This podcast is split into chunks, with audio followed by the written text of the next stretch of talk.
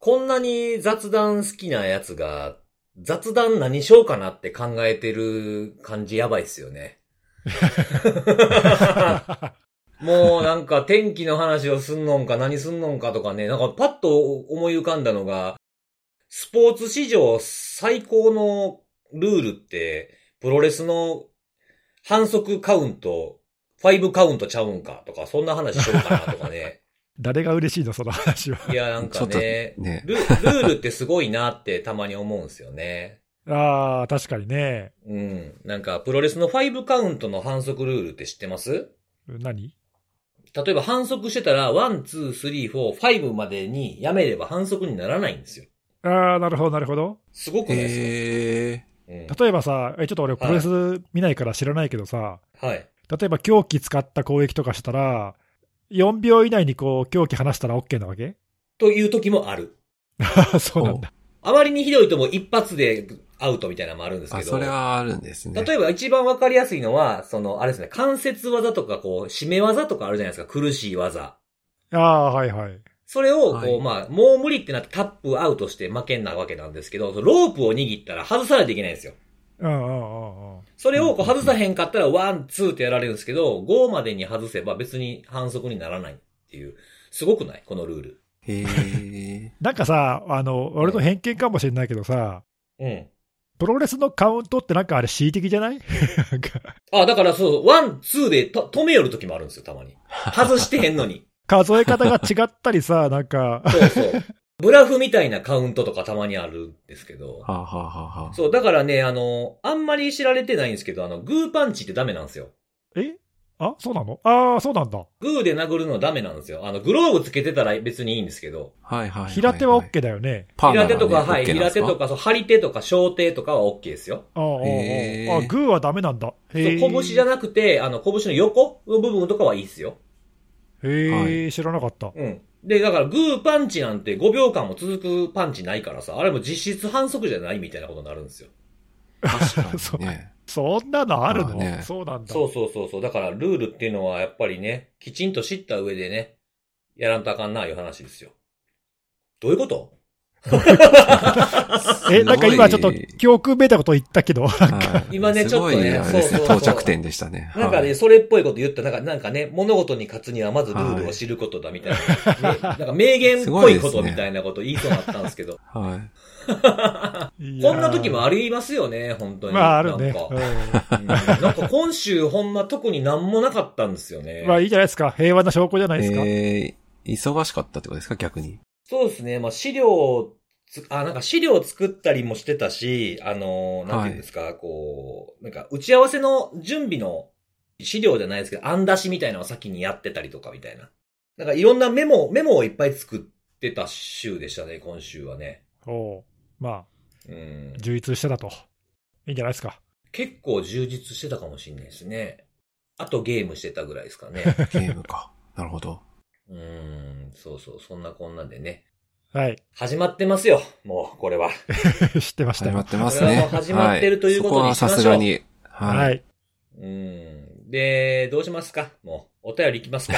行きますか。雑行きましょう。こういうだなこういう時はね、行った方がいいよ、はいさっさと。うんそうそうそう。そうね行きましょずるずる行くよりね。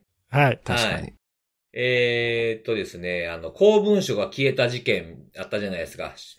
おはい。それに対するですね、あの、お便りをいただいておりまして、ー。はい。えー公文書はベタ打ち起案文よりファイルの方が肝と。まあ、消えたファイルの方が肝だということですね。施行文、まあ、施行文ですね。えっ、と、議事録、経緯書、バックで、バックデータなど意思決定過程の90%は電子化されていると言って過言ではないので、毎日復旧できないとなると、職員総出でアップロードし直す事態に。なるかもしれないみたいな。なるあほど。あ、なるほどね。あれ、そういえば、看護さんさ、はい。うん連休明けに、あの、なんか出るかもって言って、なんか出てたよね。ああ、ありがとうございます。はい、出たんですよ。5月9日に、あのー新潟県でしたっけね。あの、と、あうとん、事業者の方から出てましたね。10万件ぐらい消えちゃいましたって話でしたけど、結果的に復旧できたのはうん。2万5千件ぐらいで、残り7万8千件ぐらいは、まあなんとか、ひ控え？控えって書いてあったんですけど、まあちょっとよくわかんないんですけど、まあなんかその控えから頑張って再登録しますみたいな。ね、だまさに今、お便りになったようなことが実際に起こってしまったというか。やられてるんですかね。はい。いや、でも思ったよりも復旧困難なやつが多かったんだね。なんかちょっと。そうですね。ね残念ながら。はい。ちゃうと、その、まあ、その結果論だけど、そのやっぱりね、前回の取り上げてた運用のルールとかバックアップの持ち方とかなんかいろいろ適切だったのかみたいな話はまた出てくるかもね、なんかね。そうですね。確かに。結果戻らなかったとなったら、まあ、はい。それが全てになっちゃうからね。なかなか厳しい結果だよね、これはね。えー、そうですね。なんかこう、戻らへんかったりとかすると、まあ、バックアップ取るのも、取るっていうことはやっぱりちゃんと、あの、覚悟がいりますよね。この、データ化するっていうことも意外と。そうね。まあ、ないしはその今回、その、控えっていうのがよくわかんないけど、はい。まあ、いざとなったら手作業でなんとか元に戻せるっていうのがあるからなのかもしれないけど、ああ、なるほど、なるほど。わかんないけどね、まあ、その辺のその影響判断がどうなってるのかわかんないけど、ああ、まあ、そうか、確かにね、はい。うん最終的にやっぱり神いるやんけってなるかもしれないですよね。なんかね、そう。なりかねないですよね。だからもうデデータ化するんやったらバックアップ。でもバックアップもね、さ、なんか3年でっていうので合意してたってことじゃないですか。今回。3日ですね。はい。あ、み、あ、ごめんなさい、3日、3日、ごめん、ごめん、3日、3日、3日、そう。3年ってめっちゃいいやんな、それ。3年で戻らへんかったら余計、余計やばいやんって思って今。そうです、ね。3日、3日、ごめんなさい、3日っすね。はい。そう、3日っていうので合意できてたってわけやから、それをね、広げるためには予算もまたいるわけでしょ？多分。はい。ね、それってできるんか、結局神ちゃうんか、みたいになるのもちょっとなんか変な話だしな、っていう気もしますよね。確かに。ね、まあ、公文書はまた公文書でちょっとルールがあると思うけどさ、まあ普通はほら、なんか文書とか電子化したら、そのね、紙の方はもう処分しちゃうっていうか、はいはいはい。まあそうしないと電子化する意味ない、ないじゃない？まあそうですね。ね、はい、いつまでも紙残って、そっちの処理が残ってたら、まああんまり意味がないと思うんだけど、まあなんかこういうことが起きちゃうと、なんかね、それも難しいっていうか、なんか。んなんか完全にデータだけに振ってしまうのも怖いんかみたいな話になりますよね。なんかね、消えたらどうだいすんねんとか言われたらさ、なんか。そうそうそう。結局そっちに消えたことの方が金かかるみたいなね。神だけの方が良かったんちゃうのみたいな話になりかねないですね。難しいよね、こういうのはね。はい。はい。この件は結構皆さん関心があるのか、なんか、触りやすいのかして、はい、もう一個のお便りもですね、それ関係で。えほう。はい。あの、まあ、今回ほら、あの、拡張子の大文字小文字問題の回収があって、それでミスったっていう経緯だったじゃないですか。すね、はい。で、あの、僕も、その、看護さんが紹介してくださった時に僕もコメントしたんですけど、あの、エクセルのマクロの仕様に合わせてシステムの方を回収するって、そっちの方が主ないみたいなこと言ったじゃないですか、僕。はい。マクロの方を合わせたらええやんっていう風に言ったことに関して、もしかしたらっていうご意見で、エクセルマクロは作った人がもういなくてメンテできなかったとかありそうみたいな。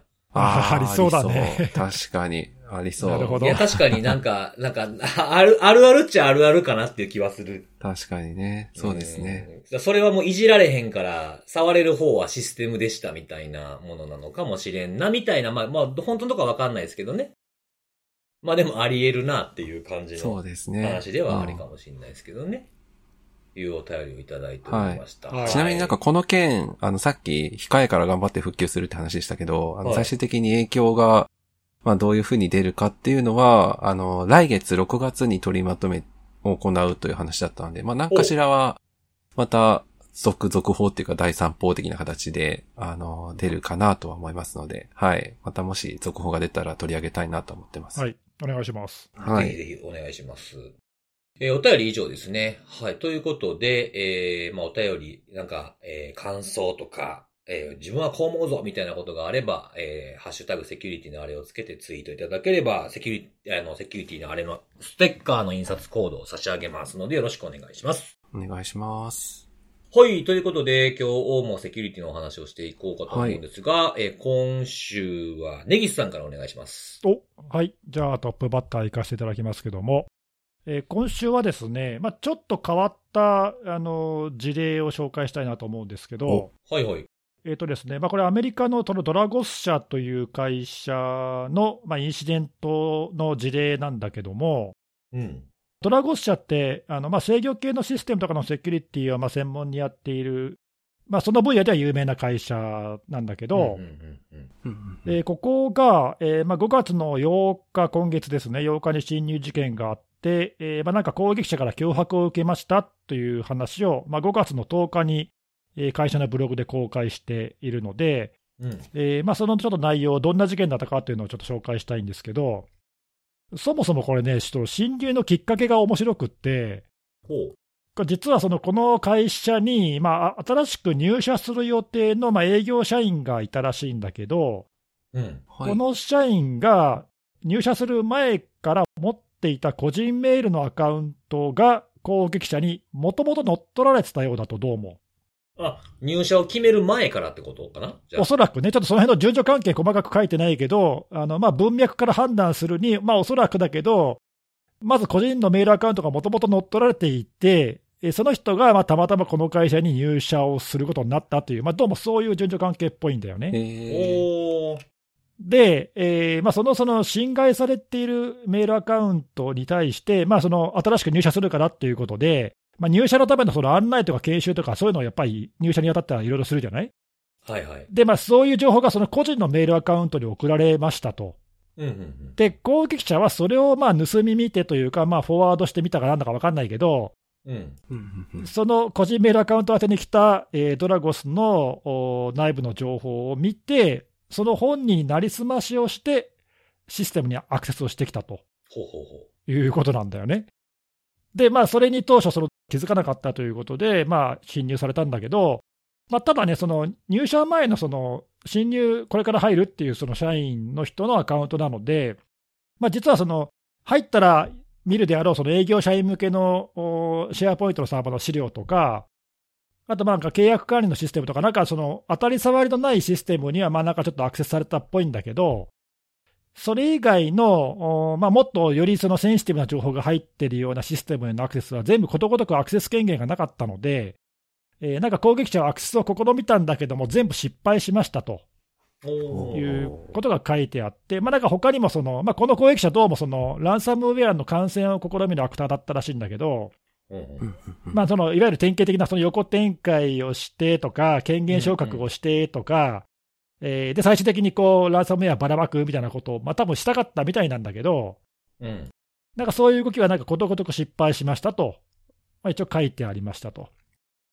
で、えーなんかドラゴスさんはその記事を読むと、そのクラウドストライクの、えーインシデントレスポンスのいわゆるリテーナーの契約ってやつね、あのまあ年間とかでこう包括して契約して頼むやつ、まあ、日本でもうん。そういう契約を提供してる会社いっぱいあるけど、そうですね。でそれを契約したらしくて、まあ、そのインシデントレスポンスをお依頼して対応してもらったというのと、あとなんかその、まあ、どこって書いてなかったけど、サードパーティーの MDR のサービス、まあ、いわゆるそのエンドポイントのセキュリティ製品をマネージドする、うそういうサービスだよね。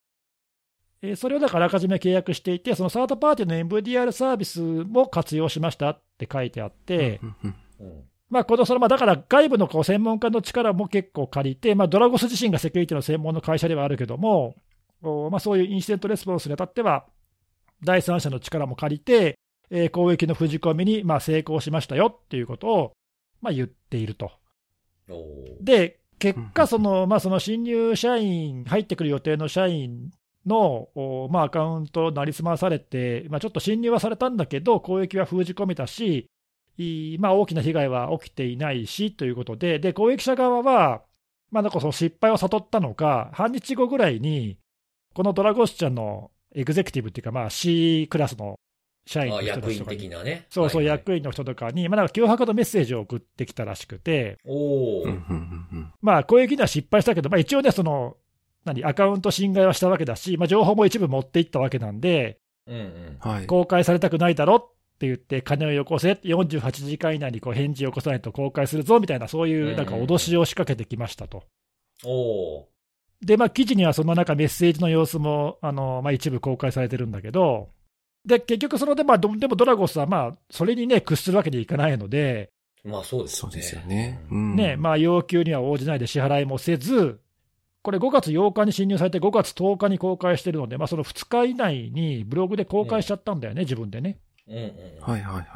なんで、えーまあ、そこにも書いてあるんだけど、支払いには応じなかったんで、まあ、今後、そのあの盗まれたデータが公開される可能性はあって、まあ、それはちょっと残念だけど、仕方ないですっていうようなことがまあ書いてあって、えーまあ、今後、そういうその、まあ、これから入ってくる社員向けのそのプロセスだとかと、そういうのも見直して、まあ、こういう事件が今後起きないようにしますみたいなことが、まあ、まとめで書いてあるんだけど、ちょっとまあね、その侵入経路が他とは違ってて、まあ面白いなっていうのもあるんだけど、うん。あのまあ気になったっていうか、おなんかなかなかやるなと思ったの。は、まあ一つはその、ちゃんと権限管理がきちんとされていて、うんまあ侵入はされたけど、もう致命的なことは結局全部防げて、すべて防げたっていうのは、うんまあまあ、これは素晴らしいかなと。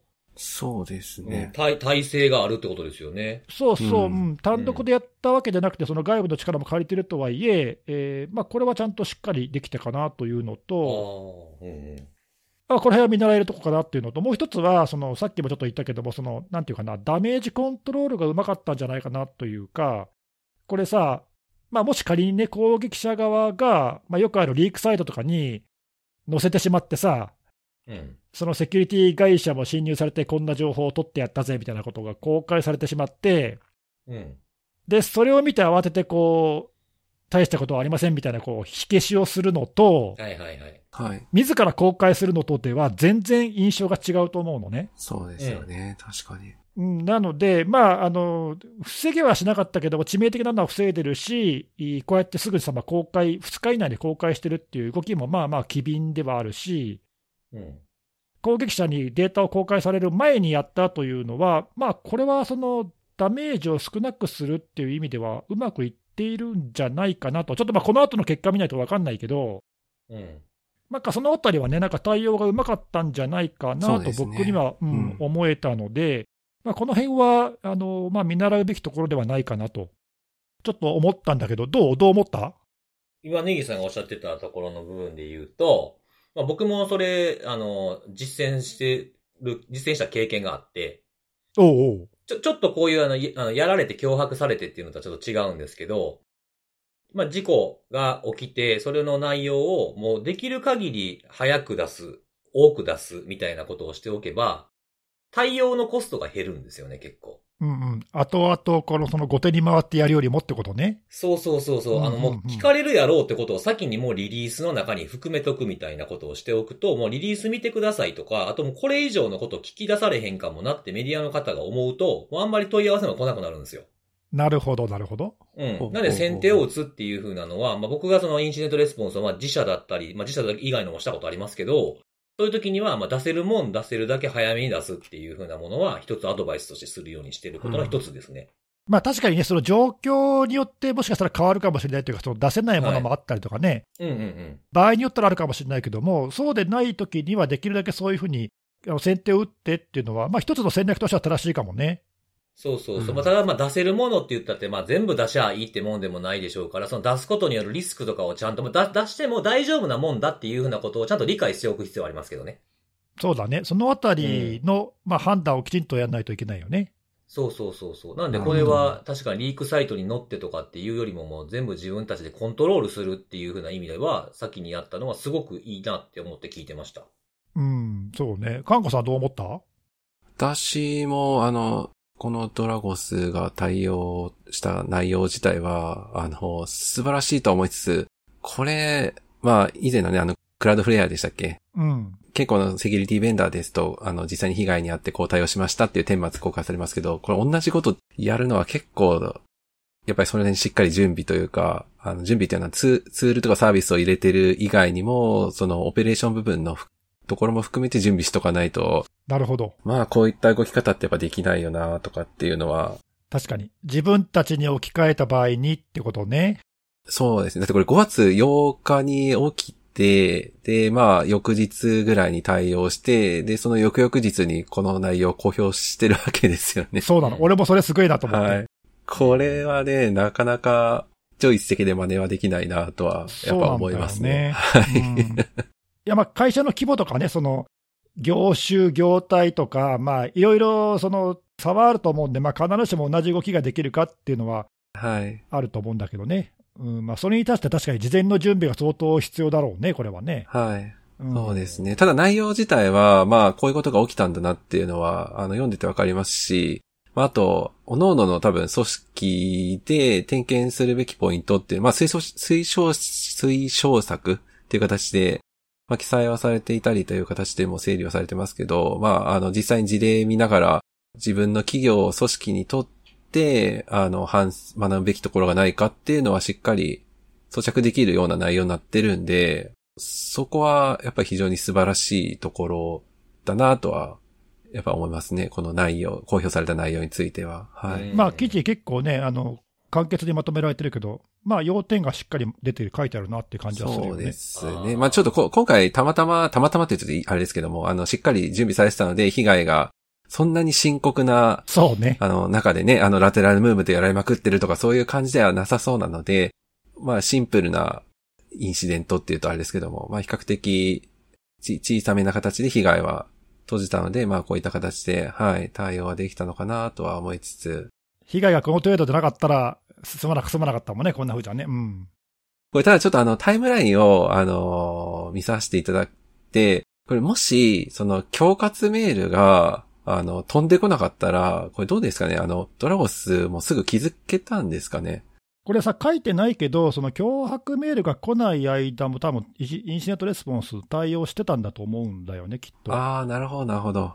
だと、細かいこと書いてないんだけど、うん。そうですね。ちょっとそこが分かんなかったですね、確かに。はい。脅迫メールが来なかったら、その対応が少し変わったかもね。あの、こう、この短期間で公表するっていうことはしなかったかもしれないね、もしかしたらねそうか、。そうか。なるほど、なるほど。脅迫メールが来て48時間に対応しろって言われたから、多分それに合わせて2日以あ内に。ーなるほど。あ、そうですよね。そうそう。私なんか48時間以内って聞いてて、48時間以内に、あの、このやってきた人に連絡ではなくて公表するっていう。そうそうそう、うん。そこら辺の判断が、まあ、なかなか的確だったんじゃないかなはい。確かに、そうですね。だからそうね、脅迫メールがもし来なかったら、どうだろうね。えーまあ、公表したかどうかはちょっとよくわかんないけど、まあ、でもそんなに変わんなかったかもしれないね、動きはね。わかんないけどね。うんうんうんううんんまあ、だから攻撃者もなんか苦し紛れって感じはするよね、なんとなくね。そうですね。うんまあなんかもうせっかくやからな、取れるもん取らな損やからみたいな感じでこう食いついてきた感はありますよね、チャット見てると、そうだよね。。うん。あと、まあ、その、ターゲットがそのね、セキュリティの会社ってのもあるし、こんなん公表されたら恥ずかしいやろみたいなのも多分あるだろうしね。うんまあ、だからそこら辺を狙ってきたんだろうとは思うけども、まあ、あんまりね、それは功を奏さなかったというか、うん逆効果だったかもしれないね、わかんないけど。はい。うんなんかその今さっき、看護師さんが言ってたその準備ちゃんとできててっていう、まああと外部との連携とかもできててみたいな話ありましたけど、うんはい。あの、やっぱきちんと準備できてたから早く出せたっていうだけじゃなくて、まあ、ちきちんとそういう対策とか検知するような仕組みを用意してたから、被害が少なかったからこのスピード感でいけたんじゃないかなっていう気はするんですよ。そうだね、そこはさっきの話じゃないけど、その、はい。リンクしてるだろうね。被害が少なかったからできたっていうことは結構大きいよね。うんだから例えば、その何か情報を持ってかれたとか、結構な、結構な量のね、持ってかれたっぽいとか、それしかもそれがどれぐらい持っていかれたのかもまだよう分からへんってなってくると、なかなか出せない二の足を踏んでしまう時ってあると思うので、なんか悩ましいとこですよね。きちんと対策ししてれば、まあそういう被害も起きにくくなって、ダメージコントロールもできるからスピード感出せるけど、何もなかったらこのスピード感では無理やしなっていうところもあって、うん。なんか悩ましいかなってちょっと思いましたね。うんうんそうね、あの、ちょっと前のラストパスの件とか、他にはいはいうん。もは、い。あの、まあ、たびたびあるんだけどさ、うんそのスピード感はそんなに悪くはないんだけども、後からさらに影響範囲が拡大しちゃうっていうか、ああ、そうですよ。ね。そこはちょっとね、怖いところきですね。ちんとその、はい。事件の影響が見えてなかったと、そうい。うふうにこう印象付けられちゃうってい。うのは、むしろマイナスな場合もあるからね。うんうんそうです。ね。うんだまあ今回はまあおそらくちゃんと封じ込められてい。て、これ以上の影響はない。だろうってい。う判断ができたから、まあ影響を大したことない。からって言って、素早く対応してるけど、逆にその辺の見極めができてなかったら、なんかね、影響範囲がどこまで広がってるか分かんない状況では、多分公開もできないだろうし、できないんですよね。そうですねうんなんかそういう情報を盗まれた系ので結構非難された、対応があんまり良くなくて非難されてた会社があったんですけど、最近。うん。はい。そこはもうその情報を持ってかれたのにもかかわらず、そのまあ例えばリークがされるまでなんでうんともすんとも言えへんねんみたいな非難のされ方されてた会社が海外の会社であったんですよ。ああ。で、でもよくよく考えて、まあそれは分からなくもないんですけど、それってなんかもう言うに言われへんかったみたいなところもある可能性があって、うん。特にそのランサムのリークの場合とかだと、自分たちで持ってかれたものが何か分かれへんかったら、リークマって何を出されてるか見るまで何が漏れたか言えないから発表できないっていうジレンマがあるんですよね。う。うんんうんうんうん。だからそれもなんか聞いてて悩ましいなと思いましたね。やっぱ被害が大きければ大きいほど言えない、言えないというかなかなか確定できないから出せないっていうのもあるなっていうのは、うん。うん、しん、しんどいポイントやなって思いましたね。そうですね。確かに。う。うんん。いやでもなんかあ、ちょっと新しい感じしました、この話。そうね、いろいろ、いろんな教訓があるなっていう。はい。そうそうそうそうそう。ねなんかいろんなバンキング系のマルウェアとかってなんかほら、あの、ボーナス時期の前とかにばらまかれて仕込みがあるとかって話を聞いたりするんですけど、はい。こういうの考えるとなんか就職活動時期とかの、とかに、人が動きやすい時期に攻撃が増えるみたいなことを、この手の攻撃はあったりするのかなとか思って思いましたね。そうね、確かにね。うん。だから今回のは、おそらくだけど、さっきその推測で言ったけど、たまたまこの会社だっただけで、うん。多分もともとここを狙ってきたわけじゃないと思う。まあ、ランサムウェアだからっていうのもあるけど、だと思うんだけど、まあ、場合によったらね、その、あらかじめその侵害してるメールアカウントたくさん持っててさ、こう、ずっとそれをひ潜んでて、うん。うんうん。標的の会社に就職しようとした人を狙ってみたいなことも、まあ、できなくはないもんね、なんかね。いや、そうですよね。ねなんか、なんか、B うん BC みたいな感じでね、やりとりずっと見てて、途中から何か攻撃に転じてくるみたいなパターンがありそうですよね。ねそうですねうんだまあそういう侵入経度があるっていうこともまあ知っておかないといけないんだなっていうね。うーん。なんか、なんかそうですね。値段、値段も上がりそうですよね。なんか、ここに就職したやつのメールアカウント売りますみたいなもん そうそうね。ね。成長するみたいなね。やばいですよ。この話だけで1時間いってしまいそうなんで、そろそろいけそうですね。区切りますか？は行きましょういや、もう結構面白い、めちゃめちゃ面白かったですね。はい。ねはい。あまあ、続きはどっかのセミナーで喋りますかね。これね そう い。おいおいおいはい。はい。はい。ありがとうございます。はい。はい。じゃあ次は、看護さん行きましょうかね。はい。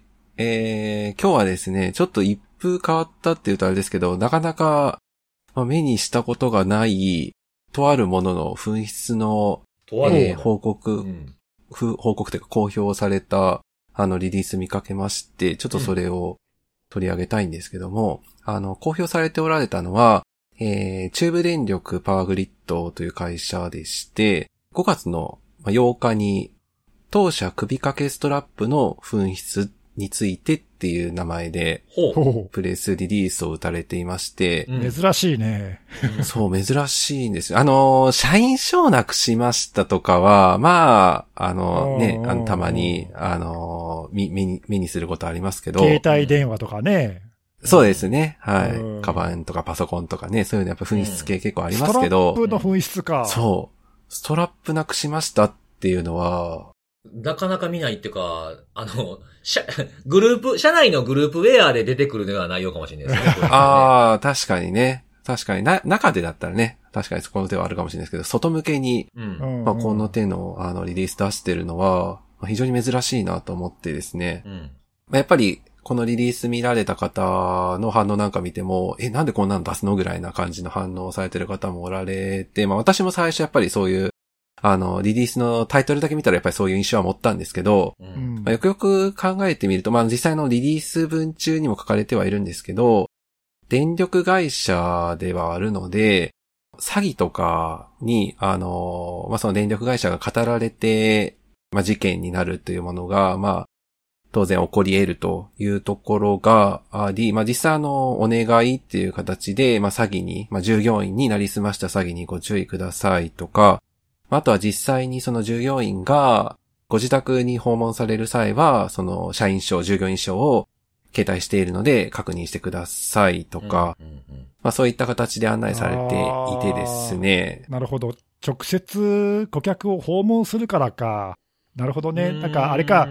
何々電力の方から来ました、みたいなそういうやつか。そうです、そうです、そうです、そうです。実際あの、リリースの中でも、このストラップと同じものをなくしましたっていう形で写真も、まあ掲載されていてですね。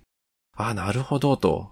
まあ改めて気づきじゃないんですけども、やっぱり、まあこれあの、まあちょっといいろいろ多分あの、ごご意見あるとは思うんですけども、うんやっぱ改めて思ったのは、あの、会社とか組織とか、あるいは状況とかによって、ものであるとかっていうのの、えーリスクとか、まあ脅威の具合っていうのは、やっぱり全然変わるなっていうのは、まあ改めて、まあ思ったところでは、まあ今回のこのリリース見て、うんうんはい。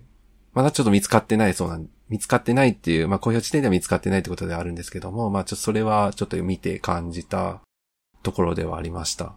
まあ、あれだよね、その、まあ、これは少し特殊な、その、業態の例かもしれないけど、普通の会社でもさ、その、会社にいてさ、その外部の人かどうかを見分けるのに、その社員だったらストラップをかけてますからみたいなそうので、ですね。うん。見分けるとかっていうのは、まあ、よくやられている管理策として、結構、はい、ありますようんね。見かけるよね、そういうのって非常に多くやられている、まあ、ただその場合でも仮に、なんだろうな、あの入隊間のセキュリティがしっかりしてるところだったら、まあ、まずそもそも中に入れないからっていうところで、まあ一旦なんかセキュリティが確保されていて、うんでまあ、仮に不審者が中に入ったとしても、そのストラップですぐに分かるようにっていう、まあ、なんか2段、3段構えっていう感じに、おそらくはは。ないってると思うんで、まあ普通の会社だったら、多分ストラップなくしたぐらいではさ、プレスリリースとか出さないと思うんだけど、そうですね。ちょっとまあ、こういう、はいなんていうの、重要インフラというか、公共系というか、ちょっとその、えまあ、例えばなんだろうな、その電力だけでなくて、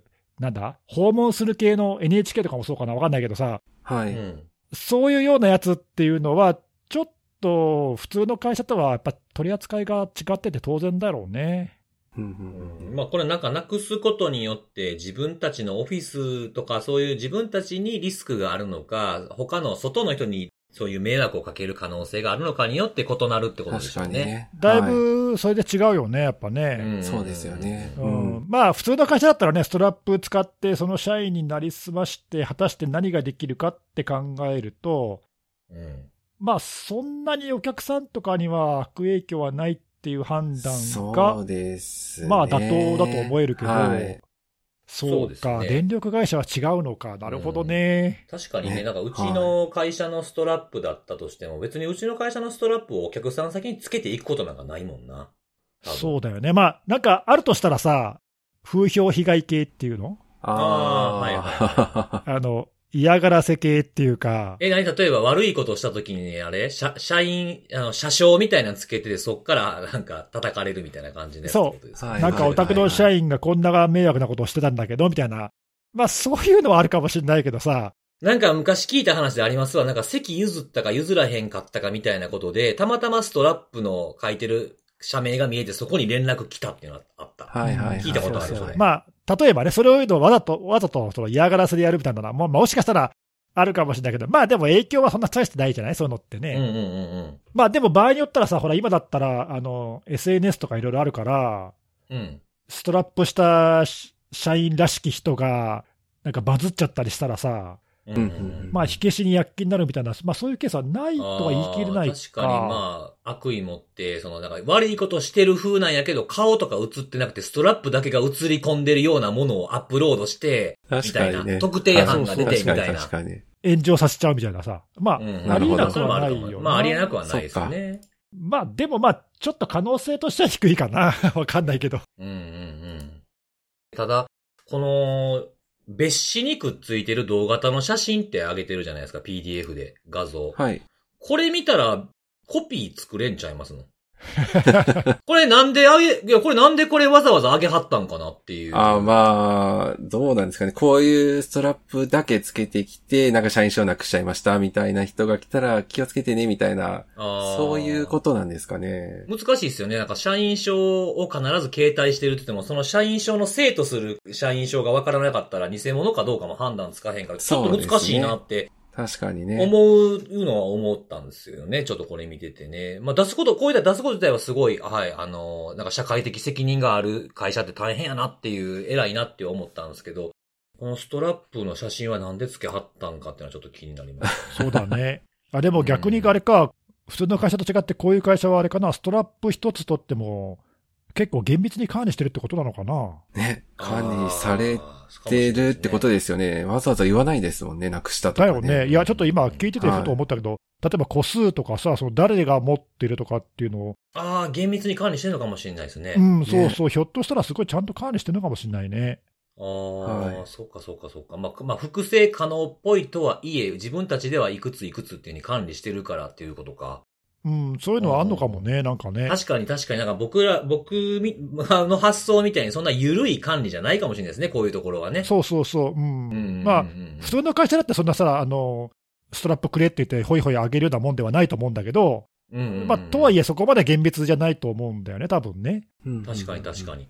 うん、社員がなくしましたって言ったら、はいって代わりを多分くれる程度の、多分そういう管理じゃないかって気がするんだけど、うんうんうん、そういうレベルとはちょっと違うのかもしれないな。ああ、そうか、そうか。そういうのは、なんか最初聞いたときはさ、え、なんでこんなんでって僕も確かに思ったけど、はいはいはい、ちょっと見方変わるね、こういう話聞くとね、なんかね。そうですよね。うん。いや、面白いね、こういうのは。確かにそうですね。これでももう、逆、逆にみたいなパターンで攻めるってどうかなって思ったんですけど。はい、え、どういうこと？あの、そもそも社、社員、社章っていうかそのマーク？会社のロゴとか、名前とかを入ってるストラップやめるっていうのが一つなんちゃうかなと思ったんですけどね。ああ、やめてどうするの？やめたら別に落としても、例えば真っ青なストラップとか、真緑のストラップだけやったら別にこれ出さなくても済むんじゃないかなと思って、社員証があればって思ったんですよね。ああ、ストラップ自体がいらないんじゃないかっていう意味？そうそう社員証だけでいいんじゃないのってことね。うん。僕、そうですね。なんか今まで見た例だと、色のストラップだけで、その会社の人の中に働いてるの属性を見分けるっていうのも結構見かけたことあるんですよ。ああ、なるほど、なるほど。社名とかが一切入ってなくて、社員証はぶら下がってるんですよ、もちろん。でも、色で、色だけで判断するっていう風なのもありかなと思いましたね。ああ、確かに。まあ、それも一つの選択肢としてあるかもね。そうそうそうそうそうう、ん。うん。いや、なんかちょっとね、首掛けストラップでこんなに話が盛り上がるとは。いや、面白いね。いや、結構なんか、なんか、あら、新たになりましたね。自分たちの認識がね。そうですね。うん、はい。いや、なんか、独自のネタを相変わらず拾ってきていただいて。なかなか、いや、する、鋭いよね、視点がね、ここに見つけてくる視点が。ね、なんか、スルーしちゃいそう。なんか僕はパッと見ても、へえーみたいな、大変やなそうですか。なんかもうタイトルでめちゃめちゃ見引きません？よ。いや、タイトルは結構、いや、なんか、なんでってなるじゃないですか。ここで話そうまで にいかないかな、僕の場合だそっか。ここまで深く、なんか、掘る、掘れるとは思わなかったっていうことです。ね。いや、面白かったね。はい。うん、面白かった。興味深い事例でした。はい。ねまあ、これもじゃあ、どっかのセミナーで扱うと。はい。新しいですよね。首掛けのストラップで、セキュリティのセミナーで喋ってたりとか、そうですね。うん。ありがとうございます。はい。じゃあ、えっ、と、最後は僕からなんですけれども、はい、はい、今日僕がそう紹介するのはですね、あの、ある、その、まあ、ニストえっ、ー、と、米国国立標準技術、うん、研究所か、ニストってありますけども、そこの方のですね、ジュリー・ヘイニーさんって方が書いた、まあ論文みたいなやつがあるんですけど、それをちょっと紹介しようかなと思ってまして、でタイトルがですね、Users are not stupid っていうやつで、まあユーザーはアホやないんやでっていう感じの。それ、え？それ正しい、正しいですか？え、正しいでしょ？正しくない。えいや、ニュアンスが合ってんのかなっていう。なんかちょっと、はい。若干不安な、だったんですけど、大丈夫ニュアンスを、ニュアンスまでちょっとわかんないですけど、僕が読んだらこうなるっていう、ね、ああ、なるほど。はい。なるほど。うん、そうそう。まあ、サブタイトルみたいなもので、えっと、まあ、サイバーセキュリティの6つの落とし穴を覆すっていう風なタイトルが付けられているやつなんですけれども、これどういうことか、どういうことが書いてあるのかというとですね、まあ、サイバーセキュリティの専門家は、あの、まあ、知識とか、そういう、あの、セキュリティをちゃんとしないといけないっていう風な、まあ、モチベーションを持っているけれども、その、まあ、多くの方はやっぱりそのセキュリティの問題を解決するためのこうテクノロジーに多く依存したような仕事をしているので、人的要素っていうのを十分に考慮できてない場合があるんじゃないかっていう風なお話から出ててですね。そういったことでユーザーをこう馬鹿にしちゃいけないよみたいなことが、まあ、タイトルの通りなことが6つの話に分けて書かれてあるんですね。うん。で、まあ、この、あの、文章の中にですね、あの、まあ、引用で、え、これ、ネギスさん、昔、21年か20年の当時取り上げてたかなの、ベライゾンが出してるデータブリーチインベスティゲーションレポートってあるじゃないですか。はいはい。はい。あれの、あの、2021年のやつの中で、起きた侵害の82%は人的要素が関与しているとかっていうものを引用してたりとか、うん。あとこれフィズ、フィズマって呼べばいいんですかねこれ。フィズマでいいのかな。のレポートがありますけど、そこではその米国政府のサイバーインシデントっていうふうに言われるところの53%がやっぱり人のえポリシー違反とか、メール開いちゃったとかってそういう人的なものに起因しているものがあるんだよってことを忘れちゃいかんみたいなことを引用しつつ始まる文章なんですけれども、さっき言ったその専門家が陥りがちな6つの落とし穴っていうのが、まあ一つずつと、あの、過剰書き的に紹介すると、まあユーザーが無知であると思い込んでいるとかですね。あと対象、その説明する対象とか対策を取ってもらう、まあエンドユーザーっていうですね、対象に合わせたコミュニケーションができていない。で、それではセキュリティを導入したことによるそのシステムの使い勝手の悪さが原因で、意図しないような脅威、内部脅威を生み出してしまう。これは三つ目。で、四つ目がセキュリティが過剰である。やりすぎ、きつすぎる、厳しすぎるってやつですね。実地に合ってないっていうふうな意味での過剰ってことですね。で、5つ目がユーザーに、えー、そのちゃんとルールを守ってもらう、従わせるために、まあ、懲罰的な手段ですね。とか、ネガティブなメッセージを与えてしまうとか。で、6つ目最後が、ユーザー中心の効果測定方法を考慮していないっていう、この6つ挙げられていまして。おどれもなんかこう、耳が痛いというかさ、こうやってしまいがちだなって感じるようなところばっかりだね、なんかね。ああ、確かにそうですね。なんかセキュリティの仕事を進めていると、まあこういうことをちゃんと意識しないといけないと思いつつも、こう時間が経てば経つほどこれをね、忘れてしまいがちなものが挙げられてるかなっていうふうな。ついついやってしまいがちだよね。う。うんん。そうそうそうそう。で、まあ、このですね6つですね、あの、はい全部僕読んで、全部説明したのかと思ってるんですけども、えーまあ、説明すんなっていう空気がすごくひしひしと2人から伝わってくるんでですね。あ それはいやいやそんなことはないけどはいそんなことはないけど、それだけで1時間ぐらいかかりそうだなと思って。そうそうねそうそうそう。ちょっとまたセミナー、別のセミナーでやってそうそうそう。そうそうこれこそ違うセミナーでややれと。これこそ別でやってくれって感じだ。はい。ええまあそれ、前の2つのこれを言い続けたのは、これの不利やったんじゃないかみたいな感じになってしまいましたけど。そう。か。うん。そういうことか。はい。そうか。そう。だからこの中で僕がちょっと気になった、えーやつをちょっとピックアップして、はい。はい時間に合わす、時間の許す限りの感じにしようかなと思ってるんですけど。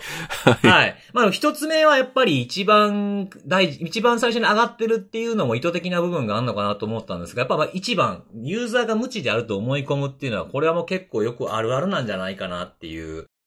まあ、無知であるとか、無知であると思い込んでるがゆえに、ちょっとこう、軽んじたり、ちょっと下に見てしまったりする部分があるんじゃないかみたいなことですよね。で、ここはですね、まあ、書いてある内容は、まあ、ユーザーは、まあ、原文を読んでいったところの、まあ、収まってる内容なんで、そのままの言葉で言いますけど、ユーザーは無力とか無能とかですね、またはルールに従う存在というふうに認識している。まあ、ルールに従って当たり前みたいな、まあ、ちょっと強めの言い方をするとそういう感じですかね。まあ、とはいえ、人はどうしても、まあ、ミス、違反ではなくて、まあ、過失みたいなものもあると思うんですけど、まあ、間違いっていうのは起こすものだけれども、まあ、ユーザーを軽んじた行動、まあ、言動とか対応すると、ユーザーと、ま、専門家、もしくは、ま、ユーザーと上質部門って言い換えてもいいのかなセキュリティを扱ってる部門でもいいと思うんですけど、その間に、こう、我々と、あの人たちみたいな感じに、こう、まあ、分断したみたいな考え方というか、そういう不健全な関係をもたらしてしまうんですよ、と。まあ、その結果、ユーザーは、ま、そのセキュリティの話をするような人たちから圧倒されて、そのシステムを無理やり使わされるような形になって、まあ、いわゆるセキュリティ疲れみたいなものに悩まされるんですってことが書かれてありましたね。で、まあ、多くの、まあそういう専門的な知識を持っている人からすると、なんかこう、専門家は、こう、非現実的な期待をユーザーにしすぎてるんじゃないですかということなんですよね。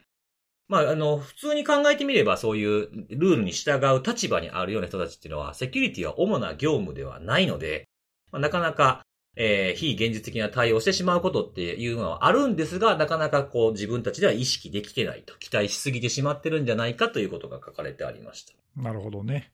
はい。で、それを、まあ、これ、一つずつ、この、こんな内容ですっていうことと、えー、それを覆すにはこう、こうみたいなことが書かれてあるんですけど、ここで言う、そのユーザーが無知であると思い込むっていうふうな落とし穴の覆し方としては、まあ、責任をなすりつけ合うが、俺たちはルールを作った守らない奴が悪いとか、あいつらがわけのわからんことを言ってくるとかいうふうな、まあ、ユーザーとその対応する側、してもらう側というようなところで、責任のなすりつけ合いをするんではなくて、まあ一人一人が、こう、ちゃんとセキュリティを対策していくような力をつけてもらうために、専門家側からすると、ユーザーに対しては、パートナーとして捉えて、ユーザーが苦しんでいる、まあ、対応するのが大変とかですね、いや、ここめんどくさいんですよとかっていうふうなところの根本的な原因を特定することによって、えー、そういう人間関係を構築して、まあ、共感できるような、えー、あ、それ、それだったらその対策しないといけないねとか、逆に、あ、そこ大変なんですねっていうふうに共感することで、まあ、人間関係を構築していくっていうふうなことが大事なんじゃないかと。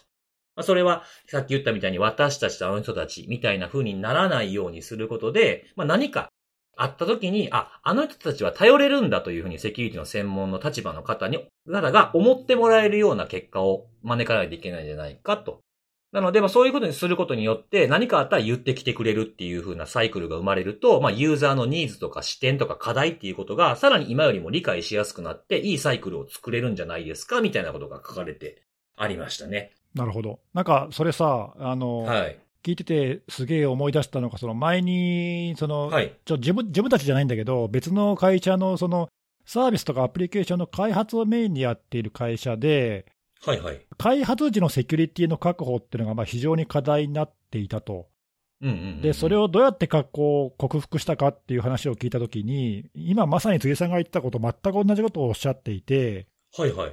その以前まではそのセキュリティをその推進するっていうか、そのやる立場の人たちと、その開発部門とかユーザー部門の人たちが、まあ、敵対関係っぽくなっちゃってたんだけど、それを改善するために、そのセキュリティ部門の人たちが、その開発部署の人たちのところにこう、現場に入ったと、一人ずつこう、各部門にね。うんうんうん、で、えー、その僕たちはその、あなたたちの仕事を邪魔しに来てるわけじゃなくて、皆さんがこう適切にセキュリティを確保できるように助けるためにいるんですよ、パートナーなんですよってことを、そのまさに言ったような感じで、そのチームの中に入り込んだんだって。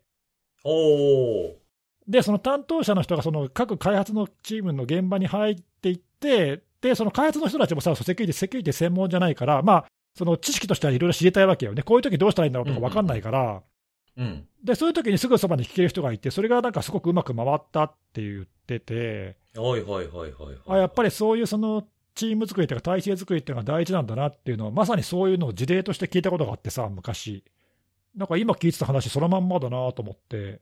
ああ、そうなんだ。なんかその、この話の中の中にもそういった話がうっすら出てくるんですけど、うんうん、あの、自分たちにそのセキュリティをやってもらうことがメリットになるっていう、例えばその開発だったら早めなところにセキュリティの機構を入れておけば、後々めんどくさくならなくて済むじゃないですか。結果的に楽やったみたいなことになるんで、そういうことも知ってもらいましょうみたいな。手戻りが防げるもんね。そうそうそう、モチベーションとかやる意味をちゃんと理解してもらうっていうのは大事なんだってことは、この中にも書かれてありましたね。そうなんだよね。なんかどうしてもその、まあ開発に限らないけど、なんかね、セキュリティっていうとなんかその邪魔されるっていうか、自分たちの仕事を阻害されるっていうイメージがやっぱりまだまだ強いから、うんうんうん、そうじゃないんだよっていうことを示すそういう体制作りっていうかね、その雰囲気作りっていうのもあるのかな、わかんないけど、うんうんうんまあなんかそれが大事なんだったら、まあ、まさにここで言ってることそのものだよね、やっぱね。そうですね。なんかそのセキュリティのルールとか、うん、まあその製品とかサービスを入れて、こういうふうなものを守ってもらいますっていうふうなものっていうのは、まあなんか正しいじゃないですか。正しいことじゃないですか。うんうんうん、できるできない別にしてね。正しいから、やっぱりその正しいものを振りかざすときって、やっぱちょっと攻撃的になってしまう場合っていうのもあると思うんですよね。これが正しいんだから守れよみたいなものがあって、間違ってないからなんですよ、事実として。やるのが当たり前ってなんか思っちゃうっていうかね。そっかその事実として間違ってないっていうこと、間違ってる間違ってないっていうことと、現場でできるできないっていうのは多分全然違う話だと思うんですよね。合う合わないもあるんで。うね、うん、そこはちょっとね、その、まああまりこう攻撃的に、まあならない人もいると思いますけど、まあそれが本当に正しいのかって自分でも自問自答するべきだと思うんですよね。このユーザーに合ってるのかどうかみたいな。うんっていうふうなものはね、ちょっとこう思い、思ったなっていうところではありますね。そうね。うまくできてる会社はこういうところをちゃんと考えてるんだろうね。そうそうそう。そうね、お互いに多分理解できてるし、うん、最終的には同じ方向を向いてるはずなんですよね。目的は。事業継続だとかそういう意味で言うとね。うん。うん、そうそう。ではもう一個だけちょっと紹介していいですか？はい。はい。えっ、ー、と、はい、これ3番目に挙げられた使い勝手の悪さが原因で意図せず内部共有を生み出してしまうというふうなものが、これも結構耳が痛い系だかなっていうまあこれはあの、まあと、まあとにかくやっぱセキュリティって基本的にちょっと不便になりやすいっていう風なものも中にはやっぱあってですね、やること増えるとかっていう意識もあると思うんですけど、まあ最終的にこういったものは、あれあれ、あれ何々せえ、これこれせえとか、今日からこれこれせえみたいなものっていうのは、まあ、忙しいユーザーにとったら、基本的に一瞬パッて聞いたら負担にしか感じられないと。で、まあ、負担に感じたりすると、まあ、忙しい時だったらミスを起こしてしまったりする可能性が高くなってきたりとか、まあ、中にはそれを回避しようとするような人も出てくると思うんですよね。例えばどんなものかっていうと分かりやすいやつは、やっぱそのずっと僕らも言ってきてますけど、複雑なパスワードポリシーすることを強いることによって弱いパスワードだとか使い回し、付箋に貼り付けるみたいなことが起きたりするわけですよね。うんうん。、で、ここで挙げられてた、他のとこでき、その技術情報誌って書かれてあったんですけど、その読者投稿を読んだ困難がありましたみたいなのが書かれてあって、非常にあーって思ったんですけど、あの、5分間操作しなかったら自動的に画面ロックされるっていうシステムを使わされてる人がいて、ああ、いや、それ意外に、意外っていうか、ふ普通にあるよね。多いと思う会社の、会社のルール。結構、結構あると思いますよ。そうそうちょっと5分かは別としても。そうなんですよね。はいそれで、なんかその、まあ、作業をしながら何かこう、操作をせずに4、文章を見てるだけで5分でロックされる。打ち合わせ中にも5分でロックされるみたいなものが煩わしくてですね、自動でマウス操作をするプログラムを作って、で、それで、それだけでやってりゃまだ、まだまあいいんですけど、これこうやったら回避できんねんで、言って同同僚にも伝えて実施させたか、みたいな。うんうん どんどん広がっていってもご意味なくなってくるみたいなね。うん。ありがちだよね、それね。そう。そうですね。これが多分1時間とか30分でもしかしたらこういうことしなかったかもしれないですけども、結果こういうことで、あの、作った人が同僚にも伝えてやって、ロック延々とされへんみたいなシステムが出来上がるみたいな。面白いな、それ。うん結構あるんですよ。なんかそういうロックされるのを防ごうみたいなものを、そのやり方を上げてるサイトとかも結構あるんですよ。また自分で何とかしてるならともかく、なんかそれをさらになんか外部のソフトウェアを使ってもやろうとして、それがなんかマルウああ、ェア入りだったみたいになったりするともう目も当てられないというか、確かに。本来やんなくてもいいことをやろうとしてってなっちゃうもんね。そうそうそうですよね。結構ありますよね。なんかリモートで働くのが主になってきてからよく、その海外のサイトでよく見かけたんですけど、例えば Teams とかで自分が離席にならないようにする方法とかあ、そんなのあんの？うん、ずっとオンラインにするためにはそのなんか、あのー、プレゼンテーション資料を Teams 経由で開いてれば、プレゼン中みたいなんで 離席にならんとなか、んだそれ。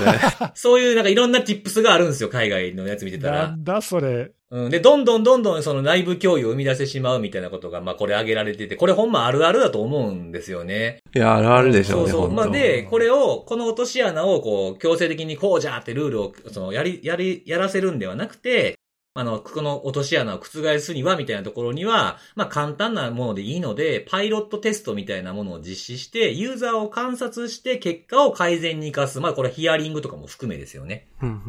なので、まあ、ユーザーによって、こう、まあ、人によってはですね、なかなかこう、まあ、実施できないような、こういう項目を挙げてやらせるっていうんではなくて、まあ、具体的でかつその達成可能なものっていうふうなものを挙げていく、そういうガイダンスを提供していくっていうふうなものだとか、あとはまあユーザーの負担っていうふうなものをユーザーに全部やらせる、まあいわゆるちょっと、まあ悪い意味での運用でカバーみたいなものをさせるんじゃなくて、例えばメール、不正なメールの判断とかですね、そういったものはもう技術的にシステム側で軽減するってことも検討した方がいいんじゃないか、みたいなことが書かれてありましたね。うんうん。なかなかのね、あるあるをいっぱい挙げられててですね、これはなんかこう定期的に読み直した方がいいかもしれないですね。忘れちゃうからこういう心がないから僕たちは詳しいがゆえにね。そうだよね。なんかついつい分かっ、頭では分かってても、なんかついついそう考えてしまいがちっていう、なんかそうバイアスかかっちゃうっていうかさ、なんかそういうのはあるかもな、やっぱどうしてもね。そうそう。だからもう何回も読み返すためにもう本当今言った話を全部1から6までのやつを書いてるんで、これ時々見直そうかなって思ってね。もう、じゃあ、か自分でも家訓のように壁にうん貼り付けておくいや、みたいな。ほんまにね、あのーはいセキュリティの仕事してる、関わってる人はもう本当にこれ100万回ぐらい読んだ方がいいかもしれないな。うんうん、思った内容でございます。まあ、あの、今日は全部正解できなかったんでですね、まあ、原文とか、まあ、あとあの、アットマーク IT の方でこの、もう記事を紹介しているものもあったので、こう、さまった内容で1から6まで書いて、まあ、でも原文読んだ方が、あの、いいと思います、僕は。まあそうだね。うんより理解もっとが深ま詳しく書いてあったり、さっきのほら、あの、5分間のマウスの例えとかも、あの、原文にしか載ってないんで、こういうものは、はい、ちゃんと読んだ方がいいかなと思うので、ぜひ読んでいただきたいなと思います。ということでございます。はい、ありがとうございます。はい。ありがとうございというますことで、えー今回も3つのセキュリティのお話をしてきたので、最後におすすめのあれなんですけれども、はい。はいえー今日は、おか、お菓子、お菓子紹介しようかな思って。お、はい。はいお菓子。はい。あの、岩塚製菓っていうお菓子メーカーっていうんですかね。新潟の会社なんですけれども、そこのですね、あの、ザ・ひとつまみっていうお菓子があってですね。名前が面白いね。本当ですか？ザ・ひとつまみっていう、名前だけでは何かようわかんないんですけれども、まあ、米を使ったお菓子なんですけれども、おかきですね。いわゆる、おかきとかそういう類のやつなんですけど、あの、味が3種類ありまして、枝豆と、エビカリ。これはエビカリってのはあの、カリはカカレーですね。で、あとはエビ、エビ、あ、エビとカレーね。で、あとエビ黒胡椒っていう3種類あるんですけど、で、僕はあの、エビ黒胡椒がめちゃめちゃ美味しかった。全部食べたんですけど、めちゃくちゃ美味しくて、で、これなんで食べたんって話なんですけど、お土産でいただいたんですよね。へえ。ううん。新潟のお土産でいただきまして、で、まあ一つずつこう食べてたと食べてすぐに。で食べた瞬間、もうあの、ネットで注文して。で、次の日には到着するっていう、あの、それも今週の話なんですけど、木曜に食べて金曜に届いたみたいな。いや、まあ本当にね、あの、この、エビ黒胡椒がもう一口でもうめちゃめちゃ美味しくて、あの、なんですかね、新潟やからなんですかね、わかんないですけど、あの、亀田製菓メソッドなのか知りませんが、このおかきと、例えば枝豆やったら枝豆、塩枝豆のおかきと、ピーナッツが入ってるんですよ。おー、へえ。かきピーメソッドみたいな感じですかね。なんでめちゃめちゃ美味しかったんで、あの、ちょっと小腹空いた時にちょうどいいというか、味もしっかりしてるんで、あとお酒にも、まあお酒飲む人にはお酒にも合うかな。うんそうこれ今ちょうど、あの、検索してパッケージ見つけたんだけどさ、はい。なんかビールと一緒に写ってるから、まあなんかそういう意図もあるんだろうね。確かに。あ、そうだそうなんですよ。あの、ぜ、全部のやつにビールの絵が入ってるんですよね。ねそうだなんかそういうおつまみ的なのでいいですよ、みたいな。そうそうそうそう。おつまみと一つまみをかけてるんですかね。どういうこと？あ、そういうこと？全然かけない。あ、いや、わかんないですよ。今、適当に思いつきで言ってしまいました。はい。そうなんかな。まあ、ちょっと隣にあの、万歳参照があったんで、ちょっともうその流れなのかな、ああ、そういう、なんか、ああるある、そう、あ それね、あ僕もね、そのトップページにアクセスするときに一番初めに目に入ったんですよ。万歳参照。みたいな。万歳万参照歳参照ね。これ次こうたろうかなって思うんで、ね、なんか、いいですよね。万歳参照の山椒が、あの、かかける調味料のスパイシーなね、山椒になってるっていう。いいですよね、このなんか、昭和っぽいノリ。でもあれだね、これ、これ新潟の会社なんだよね。そうです、そうです。あーだとやっぱりあれかな、お米のね、お菓子とかってなんか美味しそうな感じはするよな、なんとなくね。そうそうそうそうお米が美味しそうだもんね、やっぱね。そうなんですよね。うん。なんかこういう、ここの会社のなんかこういう製法？その米の、米を使った製製造技術って言えばいいんですかね。そういうのなんか世界中で使われてるらしいですね。ええそうなの？そうそうそう。なんか中国工、中国各地にこういう工場があったりとか、あの、上海に拠点を置いている、なんか、そういうお菓子作ってるところと技術提携してたりとかしてるんで、へえそう、なんかその、海外展開っていうところを見ると、すごいいろんなところでこの技術を使ったものが作られてるみたいですよ。なんかもうすごいですよ。なんか、ノルウェーとか。かもありますしね、スペイン、ナイジェリア、タイ、ブルネイ、まあいっぱいあるんですけど、思ってる以上に世界で使われてるんやなっていうのもあって。ええすごいね。うーん、そうそう、めめちゃめちゃ美味しかったですね。結構、僕、お菓子にはうるさいですけど、うん。はい。存じ、存じ上げておりもうます。パッて食べた瞬間、うわっていう、あの、オリオンビアナッツ以来の衝撃でしたね。はい。なるほど。あれもすぐ注文しましたんうでん、なんか、そういう時の、辻さんの動きはすごい機敏だよね、なんかね。ねキビンキビンめ。ちゃめちゃ、はい。ね、早いですよね。反射神はい経がすげえな、そうそうそう。これはあの、本当にここの岩、岩塚製菓のネットショップでも売ってますし、まあ、あの、一部アマゾンでも、とかでも取り扱いがあるので、はい、買い、買いやすい経路でうん、はい、買えばいいんじゃないかなと思いますね。はい。はい、ということでございます。はい。えーありがとうございますはいはいはい。ということで、また来週のお楽しみでございます。バイバイ。バイバイ。